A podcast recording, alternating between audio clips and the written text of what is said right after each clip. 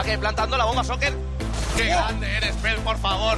¡Qué grande eres, Pel! ¡Todos contra Pony! ¡Come para Welly! ¿Qué pelotas tienes, chaval? ¡Tengo una estatua! Miguel Ángel Paniagua y Gamers Cope.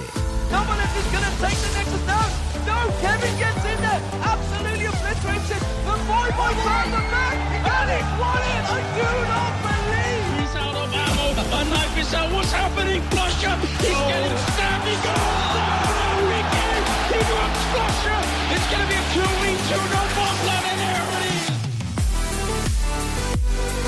amigos, soy Miguel Ángel Paniagua y este es el octavo programa de eGamerscope, el show pionero sobre deportes electrónicos en una radio generalista. Os invito a todos a esta grieta azul del invocador para embarcarnos en la nave que nos acompañará durante aproximadamente una hora a través del fascinante mundo de los eSports. En los mandos técnicos está hoy el capitán general don Antonio Bravo. ¿Qué tal, don Antonio? Y en la producción, como siempre, Luis Millán, pegándose con los teléfonos, intentando encontrar a nuestros colaboradores y demás. ¿Qué tal, Luis? Muy bien, Pani. La verdad que, muy bien. Una semana muy intensa. ¿Estás un pelín acatarrado, ¿no? Sí, estoy un poco un poco malillo, pero estoy mejor, ¿eh? ya. Bueno. Eh, he tenido he tenido mis momentos. Y nada, un poco comentar como siempre y recordar cuáles son nuestras redes sociales, en Twitter que somos arroba eGamerscope y en Facebook facebook.com barra eGamerscope. Y recordamos también la encuesta que hicimos la semana pasada, que otra vez más nuestros oyentes no acertaron. Preguntábamos que qué equipo español iba a ser el que se iba a clasificar para el clasificatorio del Challenger Series. Dábamos las dos opciones, los dos finalistas, Vasconia y Kiev, con un 88% votaba la gente que Vasconia iba a ser el que iba a ganar y sin embargo ganó Kiev y además 3-0, casi 1.300 votos en la, en la encuesta y un 88% que votaba por Vasconia y tan solo un 12% que pronosticó la victoria de Kiev que fueron los visionarios, porque yo soy del 88%. Yo creo que además se puede hablar hasta cierto punto de un sevillazo, ¿no? Porque, porque fue, siguiendo la, el paradigma del maracanazo, porque fue una sorpresa relativa. Después lo comentaremos, pero yo viendo los partidos, y dentro de lo que todavía no entiendo mucho, pero me pareció muy contundente la victoria. Es decir, eh, no esperaba yo que fuera, sobre todo, tan tan clara la victoria de, de Keith. Bueno, don Antonio, póngame Windfall de Fat Rat, la rata gorda.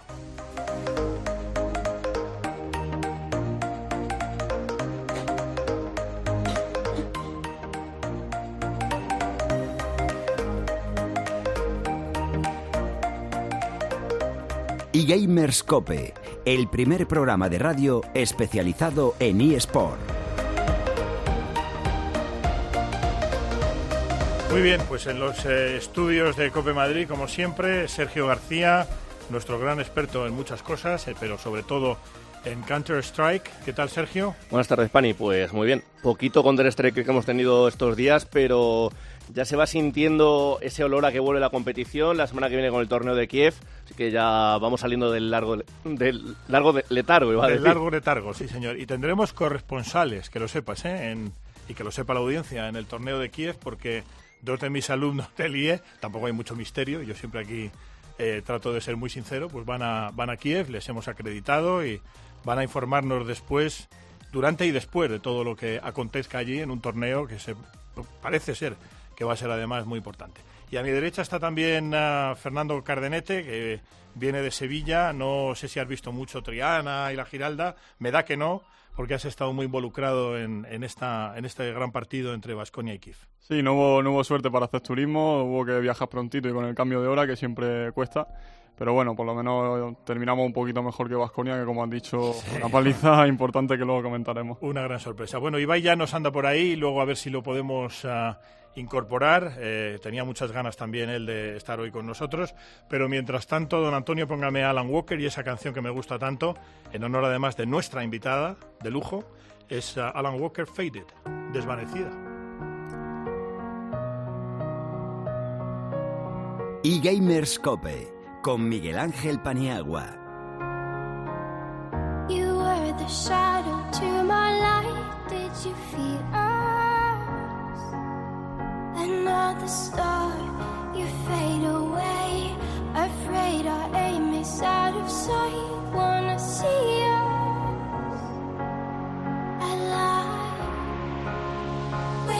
You now? Where are you now? ¿Dónde estamos? Y estamos aquí en los estudios de Cope Madrid con uh, Ana Torres de Orange. Orange, uh, Orange, como decís vosotros, es el patrocinador principal de la, de la liga. Tenía muchas ganas de contar con ah, alguien que representara al patrocinador principal. Así que, por encima de todo, bienvenida, Ana, a, a esta tu casa y encantado de tenerte con nosotros. Muchísimas gracias. Eh, yo estoy igualmente encantada de estar en la grieta azul del invocador aquí con vosotros y encantada de formar parte de, este programa que nos está ayudando a todos a conocer mucho más sobre los eSports. Bueno, y esperaremos que hoy, después de tu brillante intervención, conozcamos todavía mucho mejor. Yo he querido, ya te lo explicaba antes fuera de micrófono, pues dentro de lo que yo entiendo que es la cadena de valor de, de los eSports, que es una cadena de valor además que se define con cierta facilidad, eh, uno de los elementos eh, fundamentales. Yo creo que todo pivota alrededor de los torneos y dentro de los torneos, pues eh, luego el, siguiente círculo concéntrico es la liga, etcétera, pero los patrocinadores son fundamentales. Como suelo hacer siempre que tenemos un invitado o una invitada, háblame un poco de ti. ¿Cuál es tu background? Ah, ¿De dónde vienes? ¿Has estado siempre en Orange? No, tengo vida antes que hoy. Muy bien. Hay vida antes que Hay vida, hay vida antes, sí.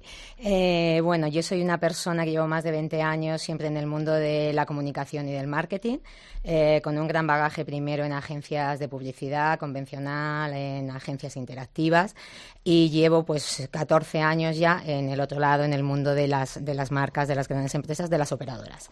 Eh, primero en Ono y ahora llevo ya nueve años en Orange desarrollando también diferentes cargos de management en, la comunicación con los clientes. Eh, durante muchos años en nuestras tiendas, donde hemos generado nuevos espacios de experiencia para clientes y de demos y de cercanía y otra forma de atención. Y en los últimos dos años en el departamento de patrocinio, afortunadamente para mí. Fenomenal. Por todo lo que me he encontrado. Sí, sí, sí, por este fascinante mundo, como digo yo, ¿no? de, los, uh, de los eSports. Totalmente. Eh, la primera pregunta es muy fácil. Eh, ¿cómo, eh, ¿Cómo llega Orange a entender que debe patrocinar uh, la liga principal, la, nuestra liga de referencia en este programa, la LVP? Eh, la competición de, la Liga de eSports. ¿Cómo llega a esa conclusión? Lo primero, todo ocurre, como se suele decir, no son causalidades, no, no casualidades. Nosotros teníamos eh, un largo matrimonio insatisfactorio con el baloncesto. Durante ocho años, como bien sabes, estuvimos patrocinando la ACB. Eh, y ese, ese acuerdo, ese patrocinio, mm, queda roto de forma unilateral y ante una situación de crisis nace una oportunidad. Tuve además la suerte de que el grupo Orange me compró la Eurocopa de Fútbol es así, el grupo entró a patrocinar la Eurocopa de Fútbol del año pasado de Francia, el 2016, que nos dio pie a que mientras participábamos, elaborábamos, activábamos eh, esa Eurocopa de Fútbol, podíamos ir tranquilamente analizando dónde debíamos entrar, cuál debía ser nuestro, nuestro territorio en, en el mundo del patrocinio. Llegamos rápido a los eSports. Llegamos rápido porque ahora si queréis entramos un poco más en detalle, pero eh, somos un agente principal dentro del mundo de los eSports, somos eh, un facilitador. Nosotros hacemos mucho la, la broma en interno con somos el Nike de los eSports o el Adidas, ¿no? Somos gracias a nosotros se puede jugar igual que gracias a Asus o a otra serie de, de, marcas, ¿no? Pero desde luego sin nuestra fibra no sería posible que se realizasen las competiciones. Más allá de eso, eh, para el aficionado tampoco sería posible seguirlo, porque ahora estamos haciendo eventos físicos, que también, como este de Sevilla, que, hemos estado Fernando y yo, eh, pero lo normal es seguir la competición online, ¿no? Es sacarte un ticket y irte a un campo de fútbol o de baloncesto a verlo. Con lo cual, de nuevo, sin nosotros, los fans no podrían estar disfrutando de este deporte. Así que vemos que era nuestro, nuestro territorio, nuestro espacio natural. Eh, a partir de ahí fue un análisis de queremos entrar en eSport, pero ¿cómo y con quién? Eh, ante la pregunta del cómo, la respuesta era, este es un momento en el que esto está empezando a despegar, está empezando a crecer, pero aquí ya hay un caldo de cultivo, ya hay unas audiencias muy importantes, pero va a despegar, va a crecer, hagamos una apuesta fuerte. Queremos desembarcar, no queremos entrar tímidamente porque este es nuestro sitio y vamos viendo qué pasa, no. Hay que, hay que poner, como suele decir, toda la carne en el asador. Y el con quién también fue relativamente fácil, ¿no? La liga de referencia en España. Eh, la mejor liga nacional europea, como venimos diciendo, ¿no? Y eh, ese, ese, grupo Fandroid, impulsor de la LVP, con toda la experiencia que llevaban, con ya 11 temporadas a sus espaldas, eh, seis Gamergis, creo recordar, cuando nosotros lo cogimos, o cinco y la nuestra fue la sexta. no lo sé, pero sí. nos falla ya. Eh, y con su, su nuevo socio, también MediaPro, entendimos que no había mejores socios con los que adentrarnos en, en este mundo de los eSports. Fenomenal. Eh, quería preguntarte, dentro de, la línea de patrocinio que lleváis con la LVP, eh, ¿habéis eh, inducido a la LVP a mejorar algunas cosas? ¿Le habéis propuesto determinados aspectos? porque además has puesto un ejemplo que nosotros lo estudiamos, además en el I, el caso Nike y Michael Jordan se estudia y cómo esa sinergia creó, le llamamos nosotros la zapatilla que cambió el mundo del deporte, ¿no? Porque fue realmente increíble, ¿no? Esa, esa sinergia. En vuestra sinergia con la LVP, ¿qué le habéis aportado a la liga eh, cuando estáis ahí monitorizando esa, esa competición desde el punto de vista de patrocinio? Nosotros en la casa es que tenemos, somos muy de pasar y ya lo hicimos también con el baloncesto y si recordáis el Orange Arena, todo. Eh, y para nosotros no, no es tanto un concepto de sponsorship como de partnership. O sea, lo que queremos es ser socios de la LVP y es eh, junto con ellos, gracias eso a su conocimiento, a su experiencia, a todo su bagaje y a lo que nosotros podemos aportar eh, como empresa con, con nuestros productos con nuestros servicios, obviamente con nuestra apartación, pero sobre todo con la dedicación que le hacemos y con el trabajar junto con ellos en que esto tenga mucha mayor calidad, sea mucho más profesional, que todos los seguidores, el mundo profesional se sienta más cómodo, satisfecho, parte, lo sienta de verdad fuerte y desde luego los fans, los aficionados, los seguidores, que sientan que esto es otro nivel nosotros es lo que, lo que queremos conseguir. Hemos ido trabajando en diferentes líneas de profesionalización de la competición, eh, de cambios y mejoras a implantar en los clubes, em, por supuesto en la producción tanto una producción mucho más televisiva, ya implantada con dos estudios de tipo televisión en, en, la sede Imagina de Media Pro, como en la producción de los propios eventos físicos de un Gamergy, que Gamergy como feria estamos deseando que venga muchísima gente, pero es mucho más potente y más importante en el streaming.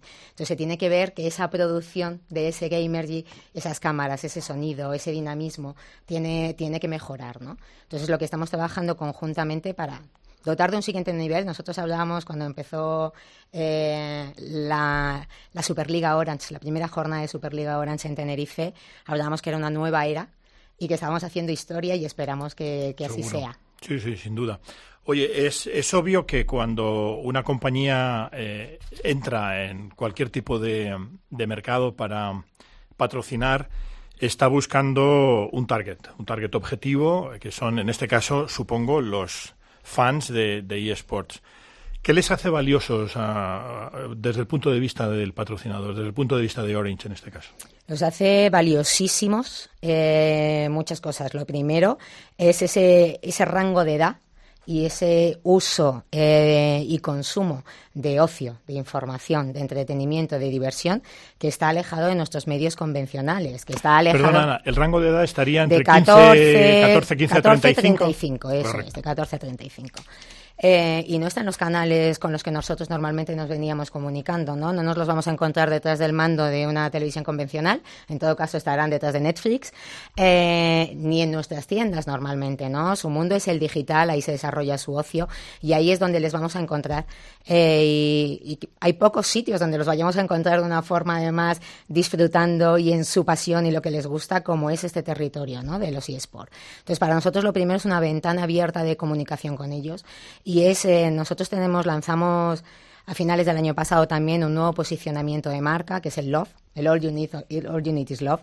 Y nuestro planteamiento es acercarte a lo que te importa. Todo lo que necesitas es love, es amor, es las cosas que te gustan, que te emocionan, con las que vibras, con las que cumples tus sueños. Y nosotros lo que hacemos es facilitarlo, acercártelo gracias a las tecnologías, gracias a las redes. ¿no? Y en ese sentido eh, no podía ser más love este patrocinio también, ¿no? El poder poner a disposición de, de este target eh, todo este entretenimiento que, que con el que vibran, con el que viven, lo que les gusta, lo que aman. Oye, y, el retorno en inversión, el ROI, lo que nosotros llamamos el ROI, eh, ¿cómo, ¿cómo va? ¿Cómo está? Va estupendo estamos teniendo unas cifras de crecimiento espectaculares. A día de hoy, esto es muy curioso, también hablábamos ¿no? en la casa, como antes eh, medíamos el patrocinio del baloncesto en GRPs, y era un hit decir, ¡guau, qué bien! Porque como tenemos el patrocinio de la CB, salimos en televisión española, que si no, no puedes tener publicidad en televisión española. Y ahora el, el hit es, hemos sido trending topic, pero somos trending topic todas las semanas un par de veces, ¿no, Fernando? Más o menos, casi. Y en la última semana ha sido ya espectacular, entre el, el derby de Call of Duty y el domingo en Sevilla. El domingo en Sevilla estuvimos durante nos penalizó que el partido fuera tan rápido. Desde aquí enhorabuena a Kif pero nos penalizó que fuera tan rápido y aún así estuvimos un montón de horas en Trending Topic luchando con el PSOE. ¿eh? Yo creo que esto, esto en mi casa, en Orange, que la media de edad es bastante superior, se entiende fácilmente como un, como un gran triunfo. Fenomenal. Y tenemos unas, unas cifras de crecimiento realmente espectaculares, tanto en audiencias como en minutos visualizados.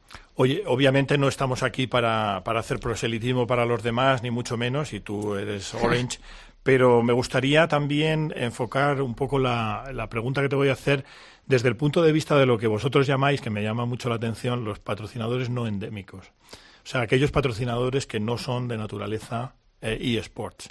Eh, ¿Qué crees que, es lo que les, eh, de alguna manera, les impide encontrar el camino hacia, hacia los eSports? Yo, yo creo, además, objetivamente, que lo están encontrando cada vez más. Pero ¿qué crees tú que puede ser un obstáculo para que las empresas más estándares, digamos, las de toda la vida, eh, todavía no hayan penetrado en los eSports? Porque es obvio, Orange lo está haciendo fenomenal y, y eso está fuera de toda duda, pero es obvio que si determinado tipo de empresas no endémicas entraran en el mundo de los eSports, como en algunos de los grandes deportes convencionales, esto sería un, un, boom todavía muchísimo mayor del que estamos viviendo. Fíjate que las endémicas acabamos de entrar. O sea, eh, tienes tu Intel, Asus, hay otra serie de marcas eh, endémicas que ya llevan en, un tiempo, pero las endémicas perdón, sin que se me ofenda a nadie, eh, más potentes, más fuertes, acabamos de entrar. y hemos entrado porque hemos visto eso, ¿no? que somos un agente importante dentro de, este territorio.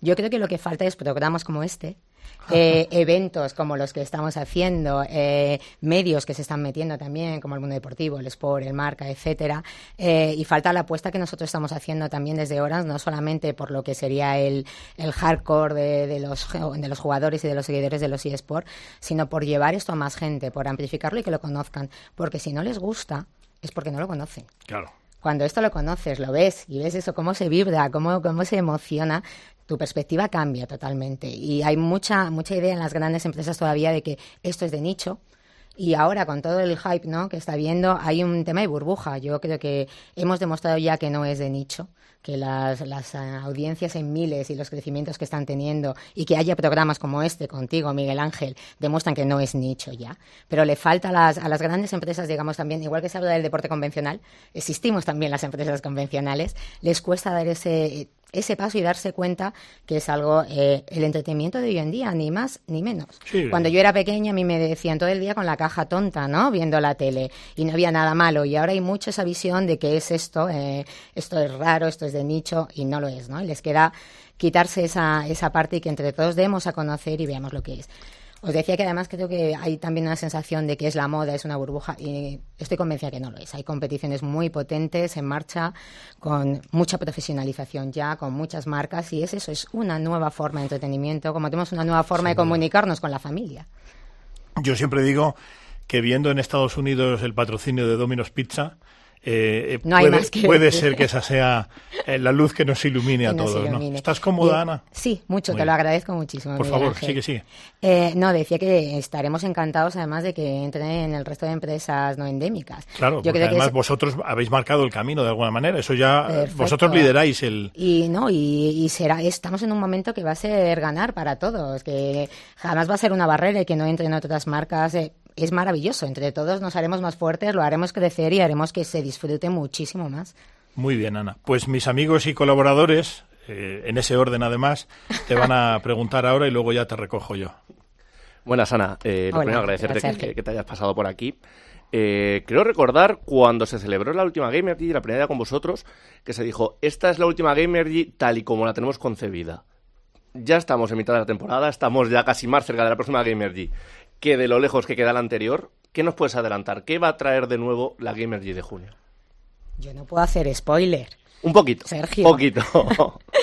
Bueno, nos va a traer, las sorpresas no las digo, lo que nos va a traer son siguientes pasos y siguientes niveles en lo que estamos viendo. O sea, os lo aseguro que vamos a tener eh, un estadio muchísimo mayor, cambiamos de pabellón, nos vamos a pabellón más grande, el estadio de LOL va a ser muchísimo, muchísimo más grande, por lo menos unas 700 plazas más de las 2.100 que ya tenía, vamos a estar cerca de las 3.000 este año, el estadio de COD también será más grande y vamos a tener sorpresas, muchas sorpresas. Más espacio y sobre todo más espacio para una competición mejor. Como hablábamos de Gamergy, es, es, fantástica la feria, pero nos importa más todavía el seguimiento hacia afuera que hay de esas finales, ¿no? De la, de la Final Cup.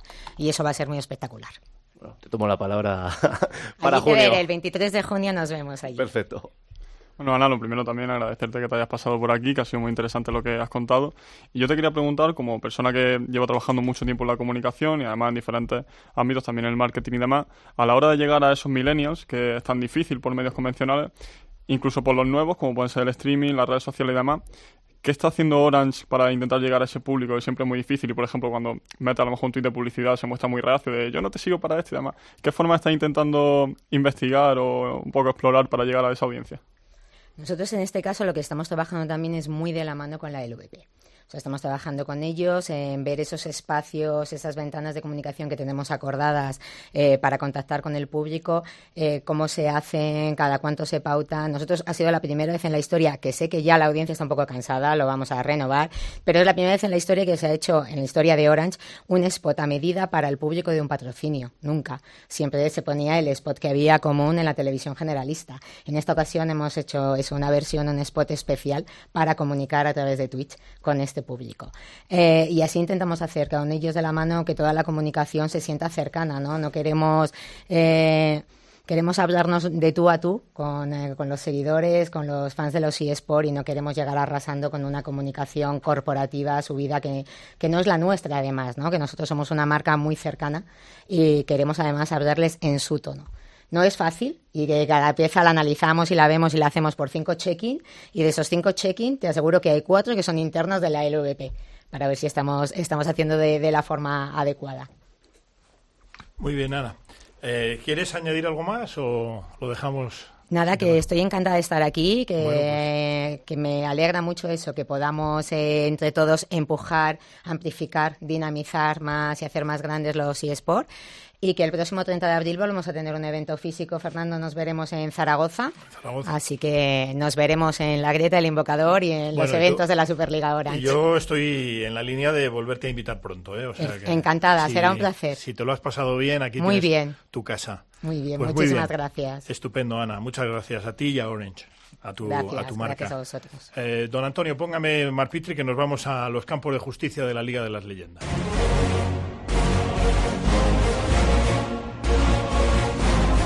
eGamers Cope, tu programa de eSport de la cadena Cope.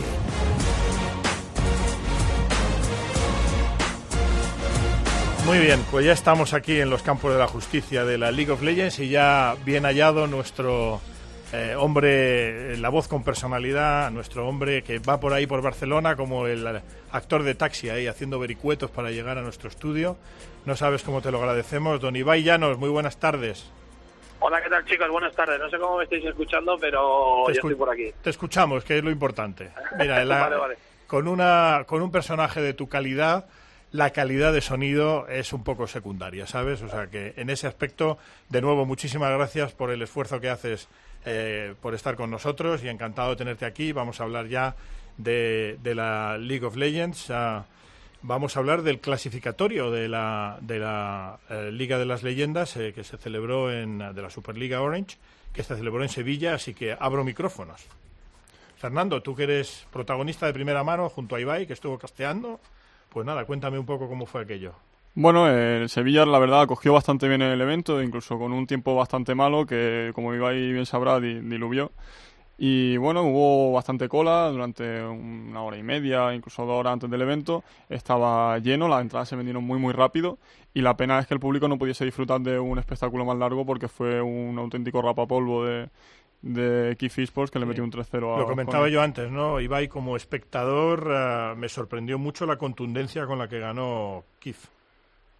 Sí, fue un poco la, la, pena de la final y sobre todo la, la, pena que sentí yo por la gente que fue a Sevilla porque, eh, bueno, lo hablaba con otros comentaristas y jamás habíamos visto una final más, más rápida. Yo creo que es la final más rápida de la historia de la LVP porque eh, lo que es la partida empezó a las cuatro y media y a las siete menos cuarto ya se había acabado. O sea, fueron dos horas de final. Bueno, y técnicamente, Fernando, ¿qué, ¿qué podemos apuntar de esta final que yo he dado en llamar el Sevillazo porque fue una auténtica sorpresa? Bueno, yo creo que Vasconia desde la salida de Zincrof a Origen eh, le ha costado mucho encontrar una dinámica tan buena como la que tenían con el polaco. Furion se vio que no, no da la talla, se le vio muy perdido en prácticamente todas las partidas y en general también Vasconia adoleció mucho las fases de selección de campeones, sobre todo en la primera partida, una composición que no podía hacer nada contra la, la de Kiev y luego también la botlane compuesta por Falco y Smiley que incluso con emparejamientos favorables, unos personajes que se supone que eran más potentes que los de sus rivales en los primeros minutos, no supieron sacar ventaja y al final los personajes un poco heterodoxos de Kiev, al no poder entrenar Vasconia contra ese tipo de estrategias, le, pasó factura a los carneros. Oye, Ibai, para la audiencia, como siempre decimos, ¿verdad? Para la audiencia que no está excesivamente familiarizada con el mundo de los eSports, cuando hablamos de clasificatorio de la Superliga Orange, ya hemos hablado que es un clasificatorio para eh, Europa sí, efectivamente. Es eh, básicamente lo que te deja las puertas de, la segunda máxima competición en, en Europa, ¿no?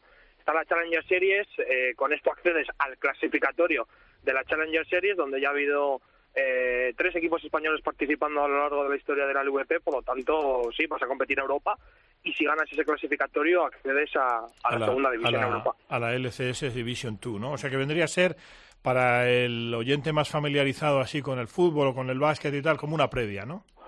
Sí, es como efectivamente, es exactamente lo mismo. Tú vas a la previa y si, y si vas pasando, pues eh, puedes acabar, lógicamente es muy difícil, pero puedes acabar la máxima competición continental. ¿Y qué, eh, Fer, qué posibilidades tiene, tiene Kif eh, en esta previa, digamos? Históricamente pocas. La verdad es que la, la, competición española cada vez suele tener más, más nivel, pero es cierto que los europeos sobre todo en Reino Unido, Alemania, siguen viniendo equipos muy potentes, pero claro, todavía no se sabe a ciencia cierta quién va a participar en el clasificatorio, entonces es un poco difícil lanzar el pronóstico, pero sí es cierto que esas estrategias un poco heterodoxas, poco convencionales de Kiev, pueden salir muy bien en el caso de que les pase lo mismo que a Vasconia y no puedan entrenar contra ella, o muy mal porque las descifren fácilmente, mm. que por lo general suelen tener mejores analistas, estrategas, etcétera, y, y no, no les sirvan mucho. Bueno, y para también quiero contrastar la opinión, porque estamos hablando aquí un poco en abstracto de Vasconia y de, y de Kiev. Eh, nos estáis dando muy buena información, pero eh, me he reservado la carta, como si fuera el Hearthstone, ¿no? Me he reservado la carta de preguntarle directamente a un ganador del clasificatorio, que no es otro que Fernando Peña, Nandisco, que ya nos escucha. Fernando, ¿qué tal? Hola, buenas tardes. Encantado de tenerte con nosotros, un auténtico placer. Y además estás casi en familia porque aquí tenemos un granadino, con lo cual tú eres gaditano, por lo que sé. eres estudiante de químicas, ¿verdad? Sí. ¿Y qué tal van los estudios? Pues bien, no sé, aunque, bueno, entre el juego y los estudios, pues el tiempo vuela, ¿no? Digamos, pero... Bueno, cuéntame, cuéntame desde tu perspectiva cómo, cómo fue el partido, el clasificatorio contra Vasconia. Obviamente no partíais como, como favoritos y qué, sensaciones tuviste tú y tuvo tu equipo ya en ese partido que, como nos ha dicho antes Ibai Llanos, eh, duró mucho menos de lo, de lo esperado. Pues la verdad es que Vasconia partía con favoritos, es obviamente, eso, no sé, obviamente pues te molesta un poquito en el fondo, ¿no? En plan de saber que no es el favorito y también vas con el miedo de decir, pues igual nos ganan, ¿no? Porque tampoco, o sea, realmente no sabíamos si iba a ganar. Nosotros teníamos el pensamiento de que va a ser una serie, digamos, igualada. Tampoco pensamos que ellos no fuesen a ganar de forma contundente. Pero desde luego ni nosotros mismos nos esperamos ganar un 3-0 y de la forma que ganamos. Dentro de la de lo eh, que yo voy aprendiendo muy poco a poco porque me he aproximado, entiendo más de Counter Strike que entiendo muy poco, pero quiero decir, me, es más fácil ver Counter-Strike que League of Legends, pero eh, por lo que voy ya captando de, de vuestro, vuestro eSport, de vuestro juego, eh, vi que la tarea de Kif fue una tarea auténticamente de equipo. Esa es la sensación que me dio al menos. ¿Qué tal? ¿Tú compartes esa sensación? Sin duda alguna. Eh, yo creo que hemos mejorado mucho como equipo, aunque mucho, aunque desde fuera en la final se vea que haya destacado un jugador u otro, eh, a mi gusto no puede destacar un jugador si los otros cuatro no van al compás de él.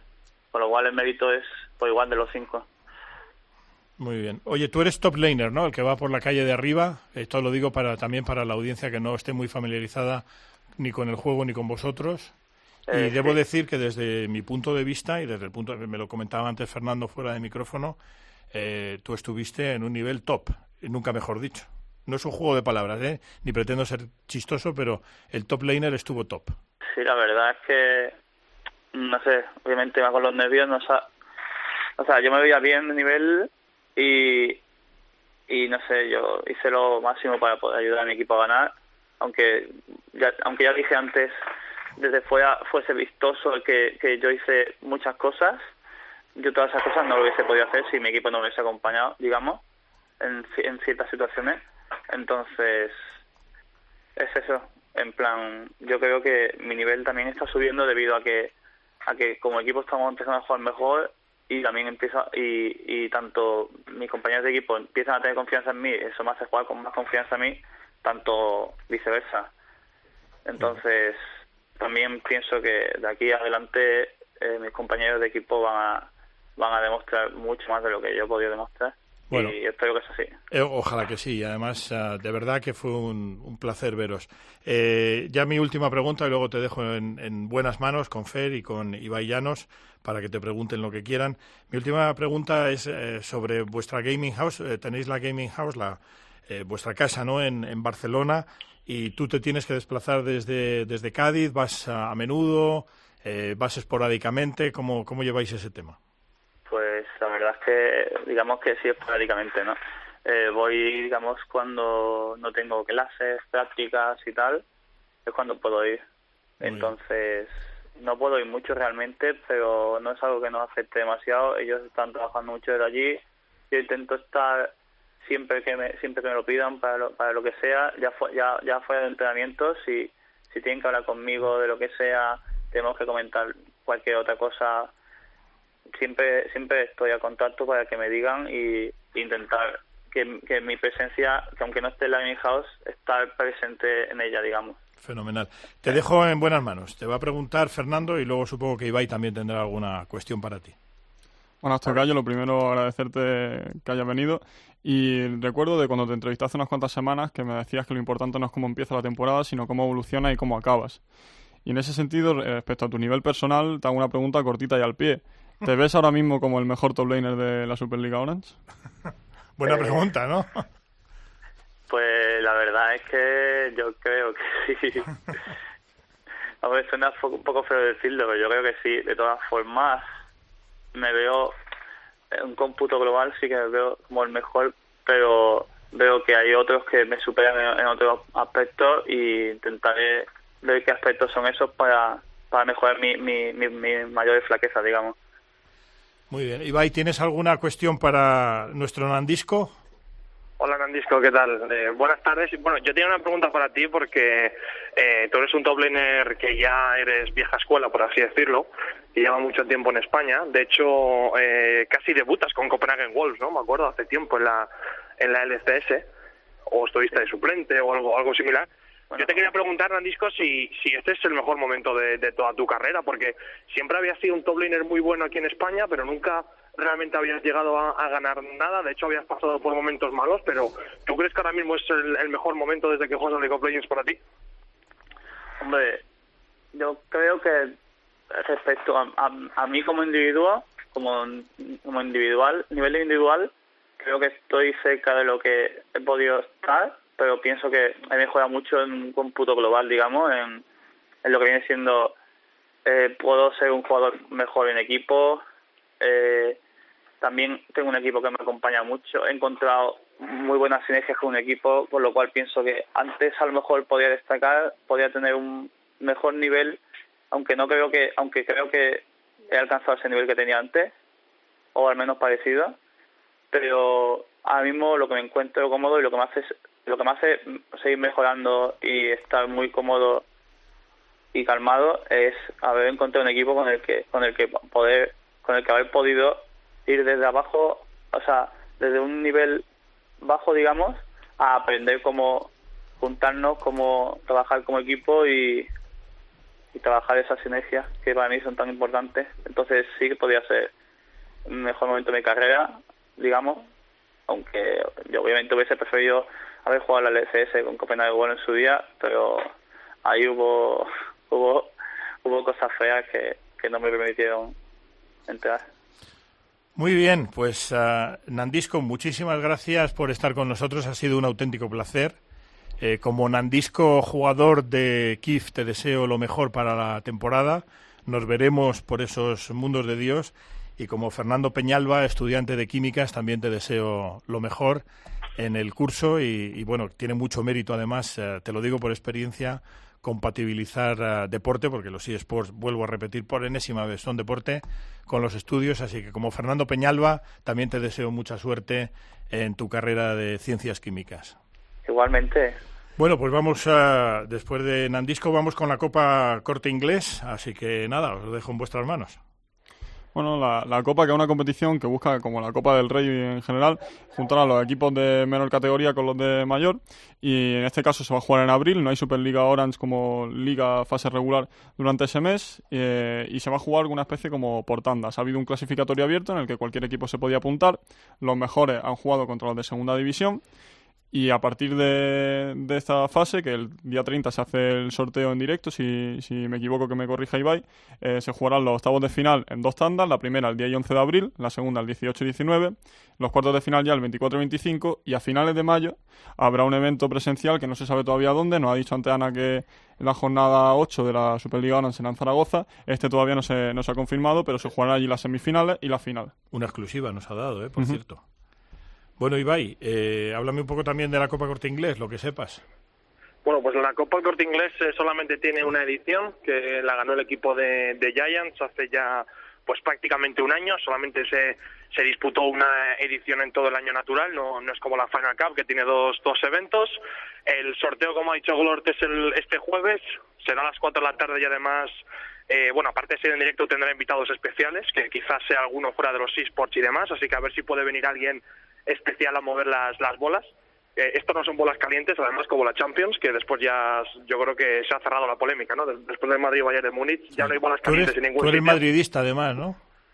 Eso no se puede decir en directo. Ah, vale, no vale. vale, vale. Yo soy yo soy del equipo de, sí, de todos, de todos. Pero no hay bolas calientes en la Champions, eso te lo digo yo por experiencia. había bolas calientes cuando había un tal Raimundo Saporta, pero ahora ya en estos tiempos no hay bolas calientes, no hace falta.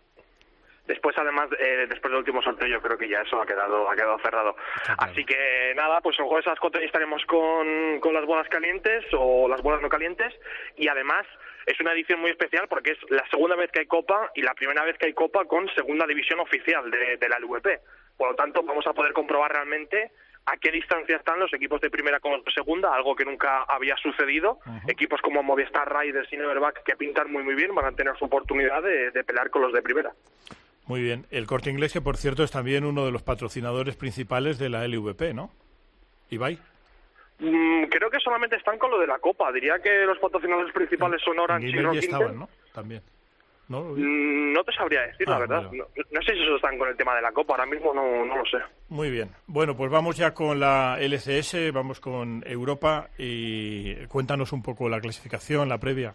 Bueno, pues el jueves pasado se jugó un Vitality 0 Splash 2 y G22 Giants 0. El viernes tuvimos un Rocket 2 Misfits 0 y Origen 0 Unicos of Love 2. Y para el sábado tuvimos Vitality 1 H2K 2 y Fanatic 2 Giants 1. La clasificación del grupo A sigue encabezada por G2 con 11 victorias y 0 derrotas y la clasificación del grupo B sigue liderada por Unicorns of Love con 9 victorias y 2 derrotas. Para esta semana, este jueves, tenemos un Splash Unicorns of Love y un G2 Fanatic y el viernes Giant Misfits y Origen H2K.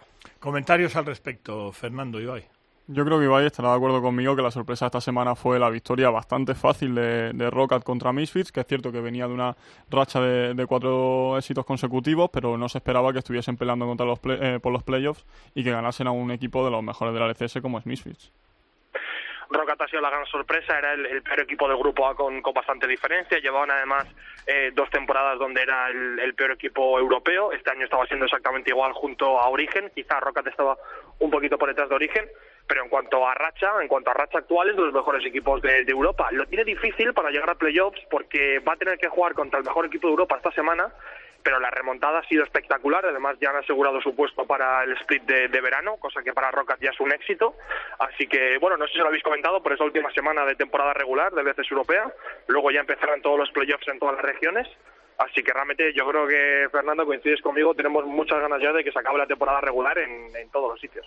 Sí, porque además esta última semana no va a haber mucho movimiento en la clasificación, solo pueden cambiar los tres primeros del grupo B y realmente es un escenario muy poco realista porque Splice tiene que ganar sus dos partidas para adelantar a H2K, lo que sí puede jugarse es esa plaza del, del grupo A por, la, por los playoffs, que lo más probable es que pierdan Fnatic y Roca sus respectivos partidos y se resuelva el desempate con la norma, que por comentarla un poco para la gente que se suele liar con esto, los criterios para desempatar en Europa son, en, el orden que lo voy a decir, primero la diferencia entre partidas ganadas y perdidas de cada equipo, después el récord directo entre ambos equipos, que en este caso van 3-3, así que no serviría para desempatar, luego el porcentaje de partidas ganadas y ya si no se puede resolver, habría un, mejor de uno para ver quién se queda con la plaza. Muy bien, Fer. Eh, y si tú tienes que aportar algo también en este aspecto, Ibai, encantado. Eh, rumores, fichajes, transacciones, trades, como dicen en la NBA. En Europa no hay ahora mismo porque el, periodo de fichaje ya se cerró antes de la última semana, pero como comentamos en otras semanas del programa, se ha abierto ya el de, el de España, tanto el de primera división como el de segunda, y aquí sí hay bastante movimiento. Uno de los primeros que se conoció fue que Davis deja ya Origen España eh, no se sabe quién va a ocupar su puesto, pero sí es cierto que Origen España tiene una vinculación eh, como si fuese su filial PAMI Sports en, segunda. Steven DX, por ejemplo, que es jungla también como Davis, ha rendido muy bien, así que a lo mejor se intentan nutrir un poco de, esa cantera, por así decirlo, aunque no se ha escuchado nada al respecto.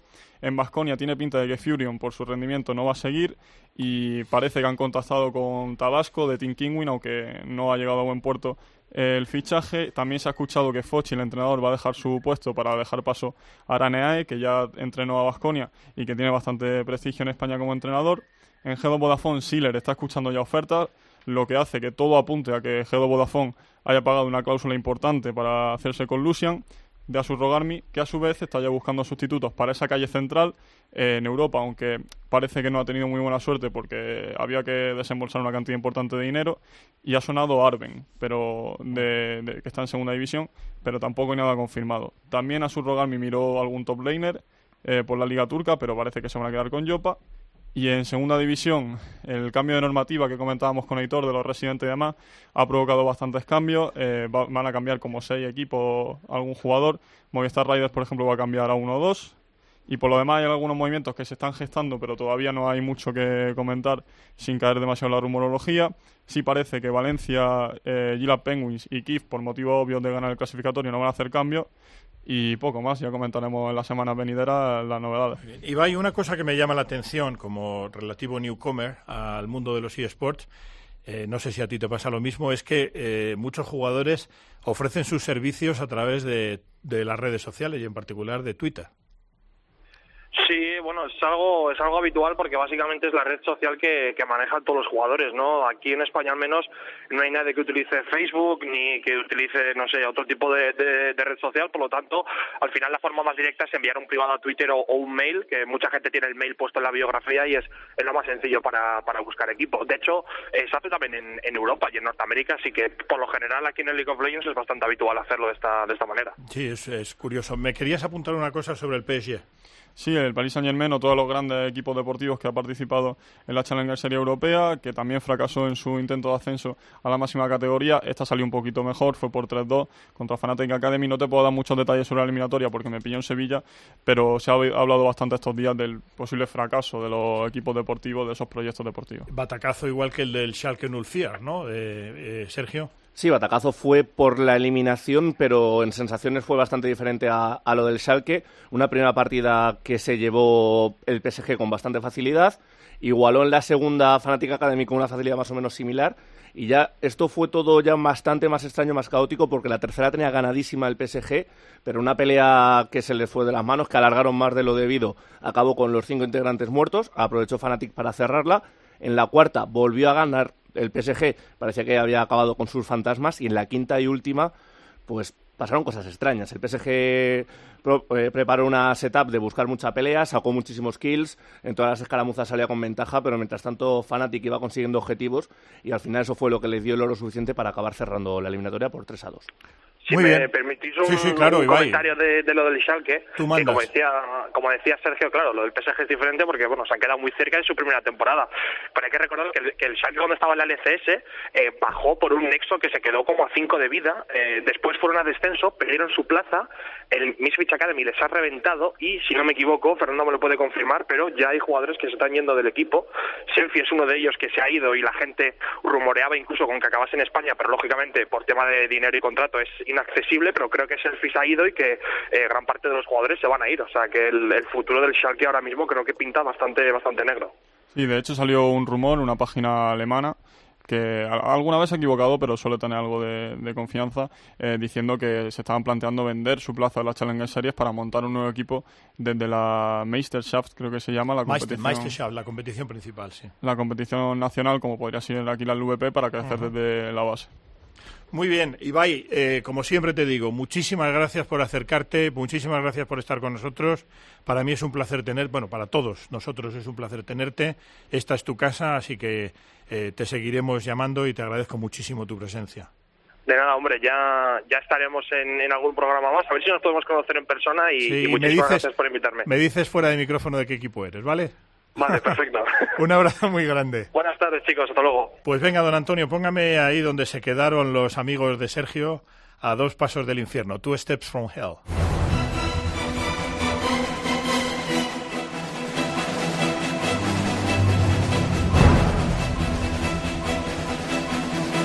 Miguel Ángel Paniagua y Gamers Cope.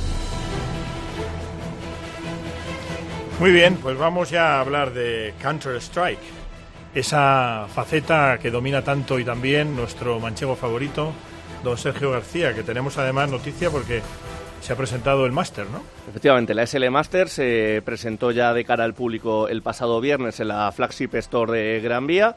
Se conocieron ya los ocho equipos que ya posaron además para los medios de prensa. Son Nevermind, Euphoria Existence, Basconia, Capey, Keloque, Arctic y AIE la competición que comenzará el 17 de abril serán 14 jornadas, eh, casi 40.000 euros hay destinados entre ayudas a los equipos y, los premios.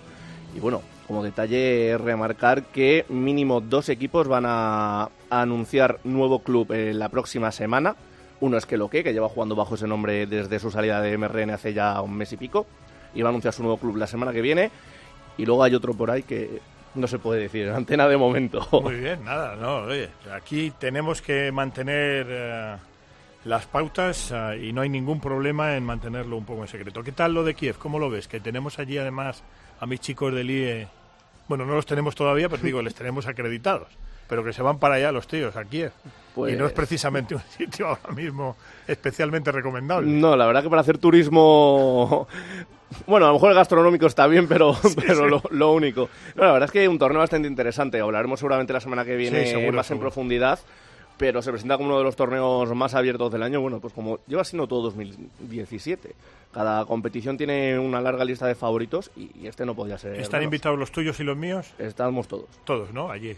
Todos los buenos estamos Vamos a ganar otra vez. Bueno, ya veremos. bueno, coméntame un poco la actualidad también. Bueno, a mí y a los oyentes, por supuesto. Bueno, pues en la apartado de actualidad, Optic Gaming que sigue sin dar con la tecla para su quinto jugador. Eh, Ico salía pues hace unas semanitas, que había estado de sustituto temporal. Estuvo jugando Freakazoid también en ese puesto, no termina de convencer. Ya van a probar a Jason R, un jugador canadiense que suele hacer las veces de líder in game, que eso es específicamente lo que busca Optic Gaming. Va a estar a prueba durante los próximos compromisos y veremos si al final se acaba quedando en el club también de origen canadiense. En el apartado de anuncios para competiciones, DreamHack Tours, una de las paradas de circuito DreamHack Open que se celebra en Francia, ha anunciado sus dos primeros invitados, que serán los dos equipos locales, G2 Sports y Envias. Quedan otras, seis otras cuatro invitaciones que se conocerán próximamente, más los equipos de los clasificatorios. Otra ronda de invitados, ya para cerrar, SK Virtus Pro, los dos primeros equipos invitados para la SL1 de Colonia, que será un maravilloso preámbulo para el mayor en julio. Ese es muy bueno. Julio va a venir cargado, porque tendremos SL1 de Colonia el primer fin de semana, el segundo Dreamhack Valencia y el tercero el Mayor en Cracovia. O sea, el mes de julio está para, para cogerse vacaciones y disfrutar. Exacto, sí, sí, no, muy bien. Bueno, ¿alguna cosita más sobre Counter-Strike uh, Go, Global Offensive? Por el momento nada, reponer fuerzas y coger energía para la semana que viene. Cuéntame, Fer. Fer quiere comentarnos algo. No me dio tiempo a leerlo y es un tema así un poco complicado que supongo que a la audiencia también le interesará. Creo que ha habido como un cambio en la normativa que permitían otra vez jugar a, jugadores que estaban baneados. ¿Cómo va ese tema? Sí, eso ha sido SL que ha permitido para sus competiciones, como la SL Pro League, como la SL1 como es la IEM, a los jugadores cuya sanción lleve ya dos años en activo que puedan jugar sus competiciones. Solo a los que vienen sancionados por usar chetos. Los que han sido sancionados por amañar partidos, de esos no se dice nada. Y remito, o sea, me repito también decir que solo de SL aunque sea una SL1, pero si es un mayor y lo organiza Valve, ahí no cuenta. Es solo para competiciones de SL. Hay algunos jugadores, como puede ser Emilio, que él sigue compitiendo aunque a niveles más bajos, pero el principal damnificado de esas sanciones de hace tiempo, que es Kakuli, el francés, ha dicho que no tiene intención de momento de volver, así que suena un poco más a norma publicitaria, no sé para qué, porque todos los jugadores se les han echado encima, pero a priori no debería tener demasiado efecto. Estupendo. Muy bien, pues don Antonio, póngame Let's Go Lenko eh, para ya dar paso a nuestra sección cuasi favorita. Ole, otras ligas de eSports.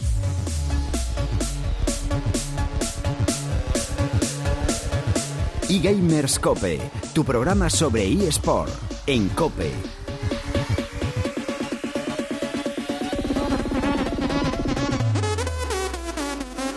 Bien, pues estamos ya con Ole y dentro de Ole eh, hablamos de Call of Duty, COD. Sí, repasamos la jornada 6, que fue la jornada pasada. El miércoles se jugaron en Monkeys 3, Movistar Riders 2, Vasconia 3, Kiev 2 y el jueves Team MRN 0, PAM 3 y el duelo en la cumbre Heretics 2, Giants 3. La clasificación después de esta partida entre Giants y Heretics es Giants líder con 18 puntos, Heretics segundo con 15, tercero en Monkeys con 12, cuarto Team MRN con 9, quinto PAM con 9 también, sexto Vasconia con 6 séptimo Kid con 3 y octavo Movistar Riders con 0 puntos sigue sin sumar ninguna victoria. La jornada 7, esta jornada, hoy miércoles se juega el Emon Case Kid y el Movistar Riders Giants y mañana jueves Vasconia PAM y Heretics Team MRN. Mr. Cardenete por comentar un poquito el partidazo que fue Giants contra Heretics, eh, resaltar un poco la actuación salvadora de Method, que levantó un, un hardpoint, si no recuerdo mal, un punto caliente que tenía casi decidido Team Heretics. Eh, y, también mencionar la audiencia, que fue un récord histórico de, la LVP, creo que fueron unos 32.500 espectadores. Se notó mucho la influencia de, de Gref, eh, uno de los youtubers de los más importantes de habla hispana, que ha empezado como copropietario de, de junto a Giorgio y a ver si ese impacto de los youtubers se traslada también al resto de, jornada y no se queda solo en un hito. Muy bien. Eh, Sergio, y League Street Fighter. Bueno, pues en la League de, Street Fighter, en uno de los torneos más importantes del año, se han disputado ya dos grupos. En el grupo A, que se disputó el lunes, Ambupunk, Momochi, Smag, Broliño, Infiltration y Julio Fuentes pasan a la siguiente ronda. En el B, disputado esta madrugada, PR Balrog, Snake Eyes, Eita, Gamerby, Justin Wong y Daigo son los que pasan. Además, este fin de semana tendremos la Sonic Boom, una de las paradas del circuito Capcom Pro Tour y van a venir pues grandes figuras internacionales entre las que destacan Justin Wong, va a venir Ricky Ortiz, va a venir Luffy y luego pues entre los jugadores españoles más representativos tendremos a Vega Patch del equipo de, de Existence y bueno, lo dicho, vamos a tener el mejor Street Fighter del mundo durante unos cuantos días en, Madrid. En Madrid, con algunos jugadores prometiendo en las redes sociales que van a quemar Madrid en el sentido de que yo creo que van a conocer hasta el bar de Paco. Sí, es que España se nos conoce por lo que nos conoce y vienen a hacer turismo. Bueno, después de la emulsión que tuvimos el programa pasado con el crack de Hearthstone, ¿Qué tenemos que contar de, este magnífico juego? Bueno, pues hay tres puntos que me gustaría tratar de Hearthstone esta semana. La primera, por desgracia, una mala noticia para K-Wonder, que no ha sido seleccionado por el público como uno de los representantes españoles en los Hearthstone Global Games. Irán Evangelion, Feeling y Josemi por votación popular, Doug de Giants Gaming elegido como capitán por su rendimiento en, el ranking y en general eso que ha habido mucha polémica porque se ha quedado a fuera después de su éxito en, el mayor de Austin y se ha puesto un poco en cuestión si hay que darle al público capacidad de votar. En cuanto a los playoffs de invierno se lo llevó el ruso Stanutachi en Bahamas eh, se llevó 60.000 dólares del total de 250.000, eh, jugó muy muy rápido, que no es normal porque en el póker normalmente, en el gesto, en el póker te, te piensas la jugada y la verdad es que dominó hasta los cuartos de final, después ya sí eh, ganó por la mínima y tanto él como Samuel Sao, Frozen y Doc Pound irán al, al Mundial de la BlizzCon. Por último, de Ungoro, la nueva expansión, no podemos comentar todas las cartas porque sería difícil y además yo no soy el mayor experto, pero sí es que tiene muy buena pinta porque están saliendo mecánicas muy novedosas, bastante entretenidas como puede ser adaptar, las misiones de cada clase, interacciones incluso con el cementerio y el mazo rival, y muchas otras que pueden darle mucho jugo al Hearthstone, así que a la audiencia que esté pendiente de esas novedades que van saliendo cartas todos los días. Fenomenal. Competición Overwatch, eh, don Sergio. Bueno, por la OGN Apex coreana que ya está alcanzando su recta final, se disputaron ya las semifinales. Runaway, que derrotó por 3 a 2 a LW Blue y Lunatic High, los principales favoritos que ganaron también por 3 a 2 a Meta Acina. El tercer y cuarto puesto que se va a disputar este viernes a las 12 del mediodía y la gran final queda para el sábado que viene, día 8, a las 11, si mal no recuerdo, entre Runaway y Lunatic High. Lo he dicho, partidazo para todo amante de Overwatch, no se lo deben perder. Muy bien. Fer. También de Overwatch comentamos con Muito que la Overwatch League podía ser un poco una burbuja y es una sensación que se ha reforzado con un informe de Morgan Stanley, una entidad financiera bastante conocida. No, muy conocida. Que ha dicho que la Overwatch League podría ingresar más de 100 millones de dólares anuales. De esos 100 millones, 32 vendrían de licencia y publicidad, otros 30 de patrocinio, el resto de ventas de entrada y merchandising. Incluso han dado una estimación que podría ser de ingresar 720 millones de dólares, lo que sería similar a la WWE según comentaban, y un 20% más que la Major League Soccer. Pero eso si el mercado responde muy bien, hay doble equipo. Han planteado como cuatro escenarios, unos muy positivos, otros negativos, y la verdad es que parece que se están inclinando demasiado a inflar un poco la Overwatch League antes de que ni siquiera haya empezado la competición y haya datos que puedan dar una sustancia real de lo que puede ser la, la liga. 720 me parecen muchos millones. Así, Muchísimo. Desde un punto de vista analítico. Eh, finales internacionales de PS4, don Sergio. Efectivamente, la Liga PlayStation, que como ya pudimos hablar con Graves en la semana pasada, disputó las finales de, de España, Francia y Portugal, si mal no recuerdo. En FIFA, el propio Gravesen salió campeón. También tuvimos campeón español en Pro Evolution Como Soccer. diría que él, le dejamos bendecido. Sí, no, aquí no, no fallamos. en Pro Evolution Soccer también tuvimos campeón español, Joan Andreu, también de Existence. En NBA también con rifle. En Street Fighter tuvimos un poquito de peor suerte. Cayó en la gran final Alex Sick ante Akainu, el francés. Tuvimos duelo fratricida en las semifinales. Y para cerrar, el equipo de Existence venció en Rocket League. Muy bien, NBA y NHL, Fernando, aquí tenemos mucho que decir, pero... Sí, siempre vamos. estamos pendientes un poco de lo que dicen las organizaciones deportivas tradicionales. Comentamos en, otra, en otros programas que habían invertido desde la NBA, esta vez representantes de los Boston Celtics, de los Cleveland Cavaliers, de Sacramento Kings y de Miami Heat, estos dos últimos que ya han invertido en eSport, así que es normal. Eh, no es nada que nos pille por sorpresa. Han dicho que participarán con casi total seguridad en esa liga de NBA 2K17 que organiza la propia NBA. Al final, van a- al final yo creo que van a estar los 30, ¿eh? ¿De Al primera? final. De, lo- los 30 de, de primeras, igual 18 o 20, Sí. pero al final eh, terminarán estando los 30 porque ahí manda la NBA.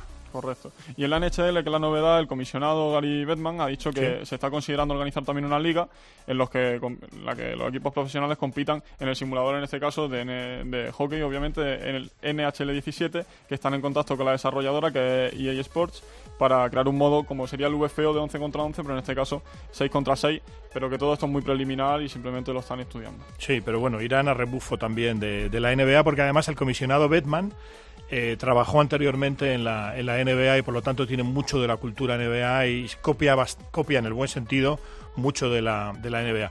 Y finalmente, U- Universidad de Turquía. Sí, la, la Universidad de Turquía que ha seguido los pasos de Estados Unidos, de Noruega, de Suecia y ha llevado los deportes electrónicos a la universidad.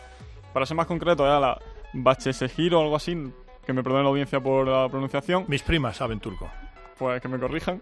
Eh, y básicamente van a poner becas y aparte una serie de programas de formación. Las becas irán destinadas a los jugadores que tengan éxito en la Turkish Championship League, que sería como la LCS de allí, también en la Promotion League, que sería como la Challenger Series, y podrán ganar becas que cubrirían todos los gastos. Para hacer una idea, son unas 40.000 eh, liras turcas, que son aproximadamente 10.000 euros. 10.000 euros. Y en cuanto a los cursos de formación, los que quieran interesarse por este sector, eh, habrá cursos organizados por la propia universidad y también por Riot Games. Irán unas tres veces a la semana durante un semestre a las oficinas de Riot Games para aprender un poco eh, cómo funciona el sector. Eso lo podrán convalidar como si fuese un par de asignaturas y una becaría. Y también están preparando ya cursos online y para formación de comentaristas, analistas y demás. Un poco al modelo de, de Estados Unidos. Pues muy bien, don Antonio, póngame ya Candyland, la nave está bajando, vamos a ir ya rápidamente con redes sociales.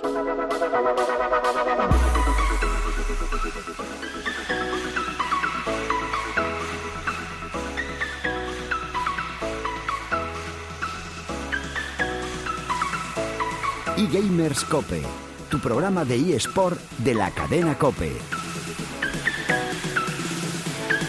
Muy bien, Luis, con la nave ya prácticamente aterrizando, vamos a hablar de redes sociales y la encuesta que propones esta semana. Sí, como siempre, Pani, recordad nuestras redes sociales. En Twitter somos arroba eGamerscope y en Facebook, facebook.com barra eGamerscope. Y como bien decías, la encuesta de todas las semanas, en este caso hablábamos de los deportes convencionales, así que vamos a lanzar una pregunta, principalmente centrándonos en el caso del PSG y el Salque. La pregunta es, ¿han fracasado los proyectos deportivos convencionales en el LOL?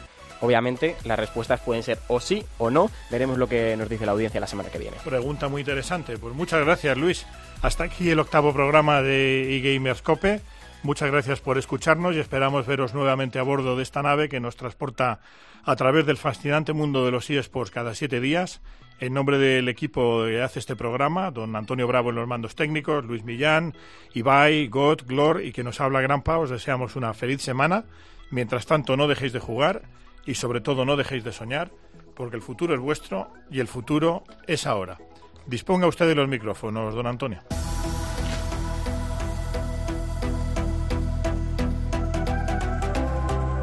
Va que plantando la bomba, Soccer. ¡Qué grande eres, Pel, por favor! ¡Qué grande eres, Pel! ¡Todos contra Pony! ¡No para Welly! ¡Qué pelotas tienes, chaval! ¡Tengo una estatua! ¡Wow!